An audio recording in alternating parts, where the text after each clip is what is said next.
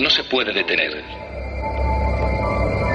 Los científicos deben desarrollar el conocimiento.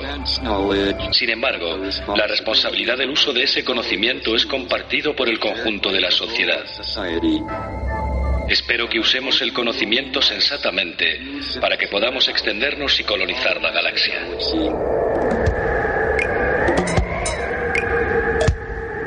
¿Qué es el conocimiento? ¿Es la información que recoge el cerebro humano a partir de la investigación científica? ¿Es el universo tan solo mecánico? ¿Y es el cerebro humano un mero recaudador de información que fluye hacia su interior?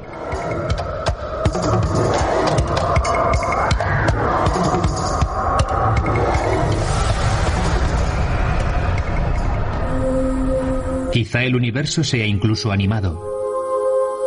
¿Podría ser que el alma del universo y el alma del hombre estuvieran indisolublemente vinculadas a la ley de interdependencia? Podría ser que el conocimiento total se encuentre entre nosotros y seamos habitantes de un espacio universal cuyo entorno y finalidad debemos comprender cuando nuestra vida se extienda a otro dominio?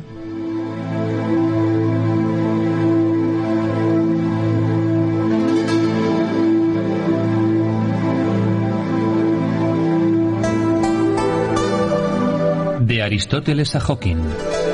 La cosmogonía no es cosmografía.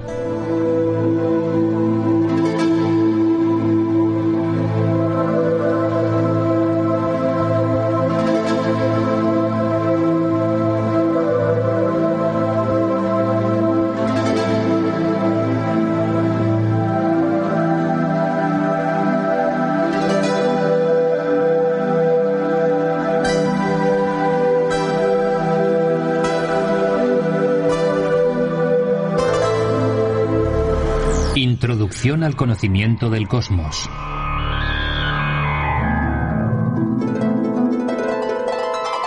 Cuando era un niño, le pregunté a mi madre cómo se llamaba el maravilloso mundo de estrellas parpadeando sobre mi cabeza. El cielo, me dijo. ¿Y quién creó el cielo? Volví a preguntar. Dios, hijo mío. Él es el creador de todo el mundo. Mi madre volvió a contestarme con la mejor de las intenciones. Me quedé pensativo un rato, mirando al suelo fijamente. Mamá, ¿y qué hay bajo nuestros pies? El infierno, hijo mío, donde van las personas malas cuando mueren. Al anochecer, antes de quedarme dormido, miré hacia arriba a las parpadeantes estrellas. Estaba segurísimo de que en algún lugar entre ellas Dios existía. Después miré hacia abajo, hacia el suelo oscuro. Me sentía sobrecogido. Me preguntaba, ¿qué cosas terribles estaban ocurriendo bajo mis pies a causa de los poderes de la oscuridad? Esa noche no pude pegar ojo por el miedo. Cuando crecí y llegué a la adolescencia con una gran sed de conocimiento, me di cuenta de que en esta tierra esférica que flota en el universo, que para mí está arriba, para otra persona en el lado opuesto de la Tierra estaba abajo. Que lo que para mí era enfrente y distante, para otro podría ser detrás y cercano. Cuando me hice mayor, aprendí que de todas las estrellas que veo en el firmamento la mitad se han extinguido hace miles de años. Y en su lugar se encuentran otras estrellas que no puedo ver, porque su luz todavía no ha llegado a la Tierra. Y que otras estrellas no se encuentran donde las veo, sino en otro lugar. Entonces me di cuenta de la gran diferencia que puede haber entre lo que parece y lo que es. Entendí que arriba y abajo, delante y detrás, izquierda y derecha, representaban nociones convencionales. Es más, entendí que entre un telescopio y un microscopio estaba yo, el hombre, el observador, el que investigaba en las profundidades del espacio y tiempo, el macrocosmos y el microcosmos. Y entonces por primera vez experimenté angustia al intentar probar si el mundo que funciona dentro de mí y el entorno que percibo con mis cinco sentidos como fuera de mí están relacionados. Si estoy, vivo ahora y de manera simultánea en el futuro, entonces, estuve seguro de que mi percepción se encuentra en el centro de un ciclo en el que actúan múltiples fuerzas opuestas, con tendencias equilibradas, naciendo así la armonía cósmica.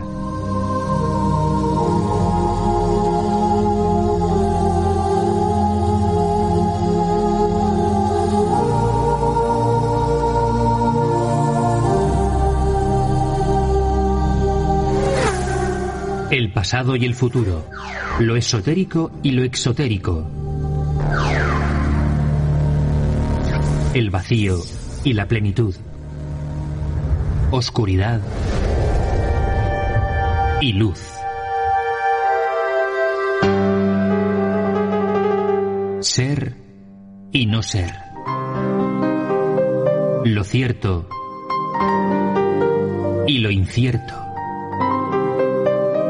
Todos ellos existen, funcionan y crean vida, organizados alrededor de un eterno ahora. La agonía de demostrar la estructura del cosmos. Desde los tiempos de Aristóteles y los demás sabios de la antigua Grecia hasta nuestros días, que es la época de Einstein, Hawking y todos los principales científicos, que luchan por interpretar las leyes del universo, han pasado aproximadamente 2.500 años. Durante ese periodo, la ciencia ha avanzado mucho. También ha sido grande la agonía del hombre por comprender el universo. Telescopios enormes en cada rincón del planeta exploran el cielo lleno de estrellas por la noche, observando mundos lejanos a billones de años luz de distancia. Los laboratorios científicos dedicados al estudio del espacio cósmico dan vueltas en órbita, más allá de la atmósfera de la Tierra, algunos tripulados, otros no. Luchan por detectar entre los billones de grupos de galaxias una réplica de nuestro planeta. Luchan por escuchar las voces de seres inteligentes en nuestra galaxia o fuera de ella. Para probar que nuestro planeta no es un modelo original de vida en la infinidad del espacio del universo, sino una réplica de otras estrellas similares en las que puede existir vida. Sin embargo, hasta ahora, el universo ha guardado silencio. Esa voz distante que vendrá de entre las estrellas para declarar la gran presencia de otra sociedad de seres inteligentes todavía no ha sido escuchada.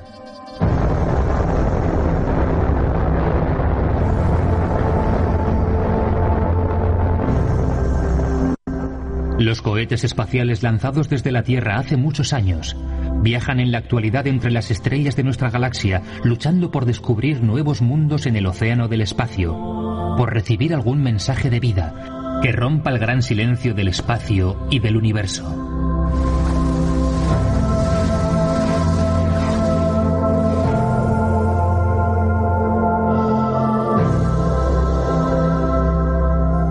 Sin embargo, el hombre no solo está buscando encontrar otra estrella o planeta con vida inteligente. Está luchando por descubrir la identidad del propio universo. Lucha por encontrar una explicación a la existencia del universo. La mente humana retrocede en el tiempo, atraviesa los billones de años y milenios, luchando por llegar al momento en el que el pasado fijado espera inmóvil en la estación de la nada para embarcarse en el viaje del movimiento, subiéndose al vehículo del futuro continuo espacio-tiempo. Algunos científicos de nuestra época han denominado a esa estación el comienzo, el comienzo del movimiento, el comienzo del tiempo, el comienzo del espacio, el comienzo de la creación. La eterna pregunta sobre la que tanto se ha especulado. ¿Hay un comienzo? Si lo hay, ¿qué había antes del comienzo? ¿La nada?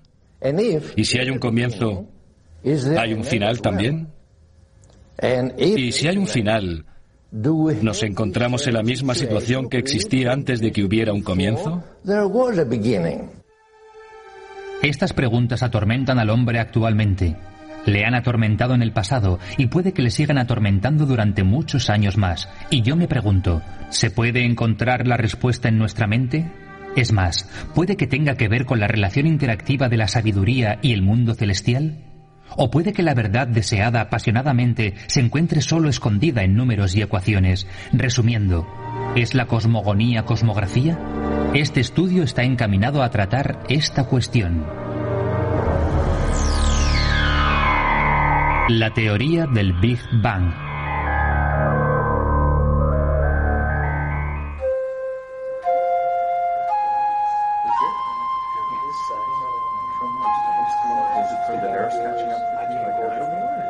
En nuestra época una gran parte de la comunidad científica cree que al principio del cosmos no había nada. Ni espacio, ni tiempo, ni tan siquiera un vacío, ya que no existía ningún espacio que llenar. Según esta teoría, a través de esta ausencia indescriptible e infinita, dentro de una partícula elemental infinitesimal que para ser vista se necesitaría un enorme microscopio, surgió inesperadamente un universo. Este universo infinitesimal encerraba dentro de él la totalidad de las fuerzas que son requeridas por el universo tal y como se encuentra en la actualidad.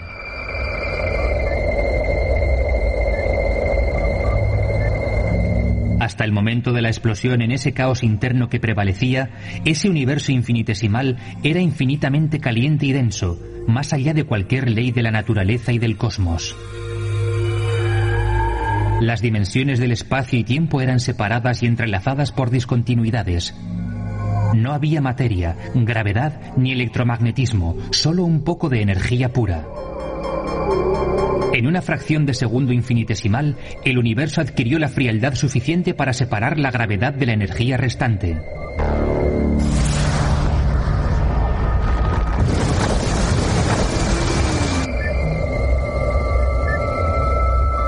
Con la manifestación de la gravedad, el ritmo de expansión se deceleró. Los primeros pares de partículas comenzaron a formar condiciones físicas sin precedentes, se crearon segmentos de materia de diversos tamaños y chocaron entre ellos, causando nuevas condiciones de energía. En muy poco tiempo la expansión del espacio causó una congelación abrupta y en este entorno diferenciado, la gravedad se invirtió y en lugar de decelerar la expansión, la aceleró.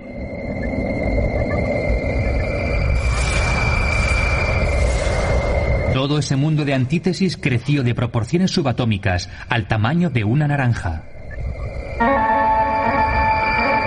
Se expulsaron nuevas partículas de dentro de esa nueva condición, crecieron y degeneraron en otras partículas. Átomos. En este punto la mente humana se detiene. Incluso antes de que el universo adquiriese la edad de un segundo, había alcanzado el tamaño de nuestro sistema solar. Más allá de cualquier concepto conocido de velocidad, más allá de cualquier forma de lógica científica, más allá del poder intelectual del hombre acerca de la concepción de crear, incluso de manera abstracta, un esquema evolutivo. Un segundo de duración era más denso que el agua, más caliente que el núcleo de una estrella. La candente materia de este primordial universo se transformó a una velocidad increíble en formas conocidas de materia y energía que se convirtieron en modelos para la creación de estrellas y galaxias. Esto, por supuesto, requería mucho tiempo. El rápido desarrollo inicial se deceleró gradualmente en el transcurso del tiempo y la caldera cósmica perdió calor de manera continuada al expandirse. Con el paso del tiempo la luz emitida por el universo disminuyó lentamente, convirtiéndose en un resplandor rojizo, y finalmente se extinguió.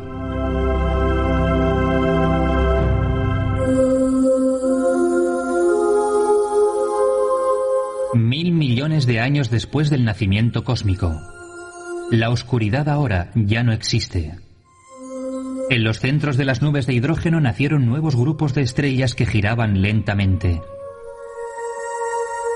Eso marcó el inicio del nacimiento de las galaxias, en una fase preliminar hasta su desarrollo definitivo, que tuvo lugar tras miles de años, formando así la cúpula celestial que vemos hoy.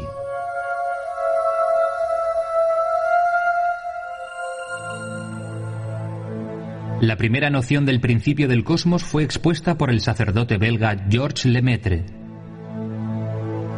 Lemaitre impresionó a los cosmólogos en 1927 con su propuesta revolucionaria.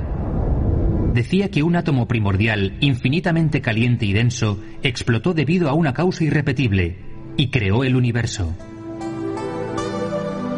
El Vaticano condecoró a Lemaitre por su idea pionera, porque justificaba la narración bíblica de la creación como fue descrita por Moisés en el Génesis.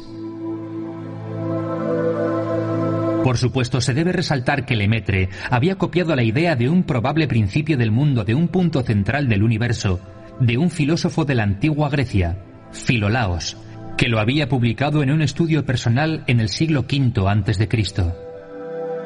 Me pareció que las preguntas que surgen acerca de este principio no son solo científicas, son también preguntas sociológicas, religiosas y existenciales.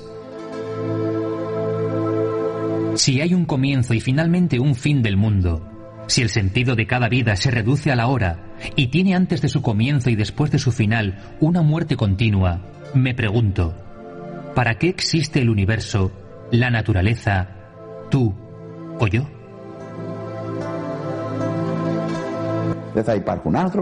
Las personas no existirán, ni las estrellas ni planetas, ya que todo se habrá reducido a cenizas. Tampoco existirá el espacio y el tiempo. ¿Por qué existe una ley? ¿Por qué existe la justicia? ¿Por qué existe la mortalidad y la inmortalidad? ¿Es un concepto, una situación o un hecho real o irreal cuando al final de su manifestación en este mundo está condenado a desaparecer?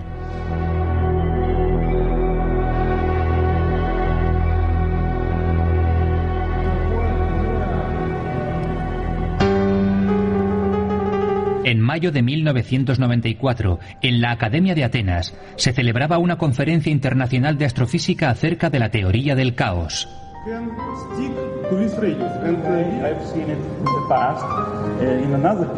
El tema principal de debate era la comparación de la teoría del caos con las recientes observaciones. Esta es la finalidad de la conferencia comparar la teoría con las observaciones. Necesitamos observaciones de sistemas reales. Rosbull hace posible observaciones interesantes acerca de la teoría del caos en galaxias. La contemporánea ciencia evolucionada de la física cuántica que se preocupa por el desarrollo de la teoría del caos se encuentra todavía en un estado muy inicial. Sin embargo, los resultados más recientes de las observaciones de los científicos que trabajan en la teoría del caos demostraron que la teoría del Big Bang no se podrá sostener si no se justifica por la teoría del caos general. Esto será difícil, o puede que imposible.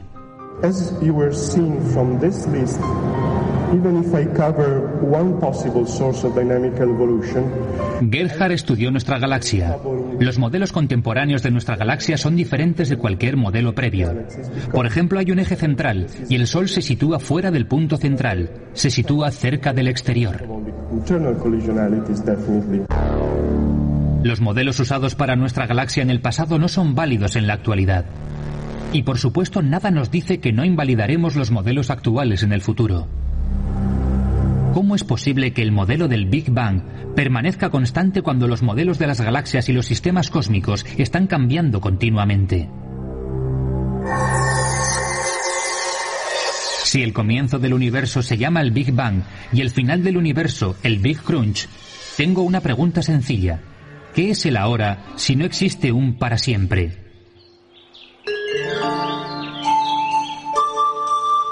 ¿Qué es la justicia si no hay vindicación? ¿Qué comportamiento es malo si no hay castigo? ¿Cómo se puede decir que existo si antes de mi nacimiento y tras mi muerte no existo? ¿Por qué creo en valores? ¿Por qué lucho por mis ideales? ¿Por qué lucho por entenderme y entender el universo si no hay predestinación?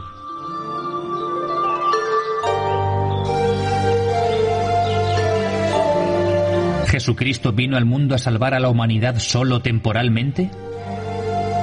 Me pregunto si era él mismo temporal, ya que nunca existió antes del Big Bang y seguramente desaparecerá después del Big Crunch.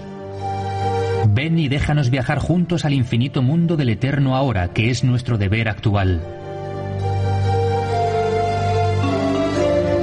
Ven y déjanos aprender lo que tenemos que aprender de la sabiduría cósmica, para que podamos alcanzar el nivel de verdad y los poderes eternos de la creación.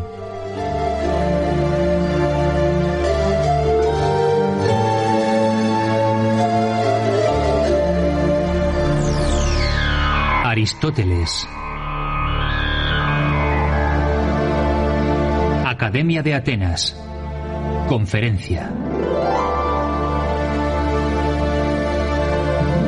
Eustatios Bourodimos, profesor de Ciencias Físicas y Filosofía del Instituto de Tecnología de Massachusetts y miembro de la Academia de Atenas, es muy buen amigo mío.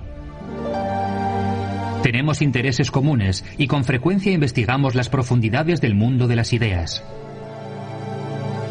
En noviembre de 1999 el profesor Bourodimos presentó una conferencia en la Academia de Atenas acerca de la obra de Aristóteles. Aristóteles nació en Estajeira, Calcídice, en el año 384 a.C., 15 años después de que Platón hubiese fundado su academia. Una creación verdaderamente épica de Aristóteles, enfatiza el profesor Bourodimos, es la lógica. Fue el primer filósofo que previó las fronteras que separaban la psicología de la lógica, es decir, el pensamiento del contenido del pensamiento. Aristóteles enseñó a su alumno Alejandro Magno que todo en el mundo tiene necesariamente su propia esencia y que el hombre es llamado a entenderlo. El joven Alejandro aprendió de boca del mejor profesor de todos los tiempos que para cada persona su sustancia es distinguible de sus cualidades y que en todo el reino de la naturaleza el significado de especie se distingue del significado de género y que decir este es el mundo es distinto que decir por qué hay un mundo. Estas distinciones hicieron posible que futuros científicos investigaran el universo usando el método correcto. Una creación verdaderamente inmortal de Aristóteles en el dominio de la lógica es su teoría del silogismo, así como su teoría de la justificación científica. Para Aristóteles, nuestras conclusiones diarias no se deben confundir con pruebas científicas. La ciencia, el proceso de justificación descansa sobre determinados axiomas que, aunque no se pueden demostrar, pueden referirse a un atributo dinámico de la mente, el conocimiento intuitivo, el conocimiento de los filósofos. El hombre puede entender, medir y demostrar algo que concierne a parte del todo porque es observable. Sin embargo, en cuanto al todo, aparte del hecho de que es inconmensurable, ya que es infinito, insondable e inobservable, el hombre calcula, asume y llega a ciertas conclusiones indirectas e hipotéticas, pero es incapaz de demostrarlas.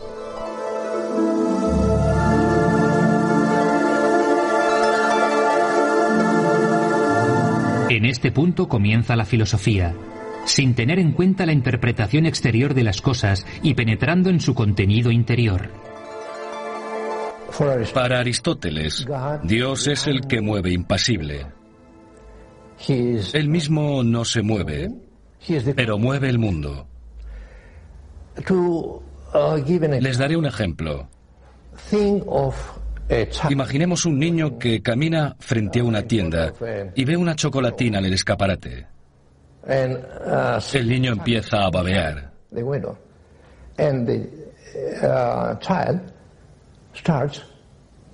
La chocolatina es Dios que fuerza al niño a moverse. Este ejemplo nos da el sentido de lo que Dios es para Aristóteles, el que mueve impasible. Aristóteles busca la esencia del ser solo las específicas y dadas realidades empíricas. Esa esencia no se puede atribuir a un sujeto, pero está contenido dentro de él. En resumen, el ser no se da como un predicado, sino que es un sujeto solo y se describe desde un punto de vista personal. Es decir, para cada hombre Dios es personal. Einstein dedicó los últimos años de su vida a la investigación. Quería descubrir una teoría unificada del universo que combinaba todas las teorías físicas conocidas, pero no lo consiguió. Y era totalmente natural para él no lograrlo. Me pregunto, ¿puede una teoría que se refiere a parte de un todo ser ampliada por su fusión con otras teorías para constituir una unificación de teorías filosóficas? En otras palabras, ¿puede la mente humana comprender la regla universal que hace que el todo, es decir, todo el universo exista? Aquellos científicos que luchaban en los laboratorios químicos, en los ordenadores, en los centros de investigación y observatorios astronómicos, esforzándose por penetrar la materia microscópica y microscópicamente, me pregunto qué buscan para llegar finalmente a esas conclusiones que interpretan el modo de existencia y las funciones del mecanismo de todas las cosas? Y me pregunto por qué la comunidad científica mantiene en la actualidad que es esto lo que buscan. El profesor Bourodimos estaba de acuerdo con mi punto de vista y yo con el suyo. La filosofía dice que no hay un conocimiento absoluto o una evidencia absoluta no hay ninguna regla acerca de la función del todo, no hay comprensión de la manera o el mecanismo de la existencia del todo, precisamente porque el todo es infinito. La ciencia puede participar del reto de interpretar las leyes y puede recabar pruebas que interpreten las manifestaciones físicas respecto a la naturaleza y el hombre. Pero la comprensión humana de la ecuación, que interpretaría la totalidad de las leyes que hacen que el universo exista, se considera por encima de sus capacidades. Si no fuera así, se alzaría contra Dios.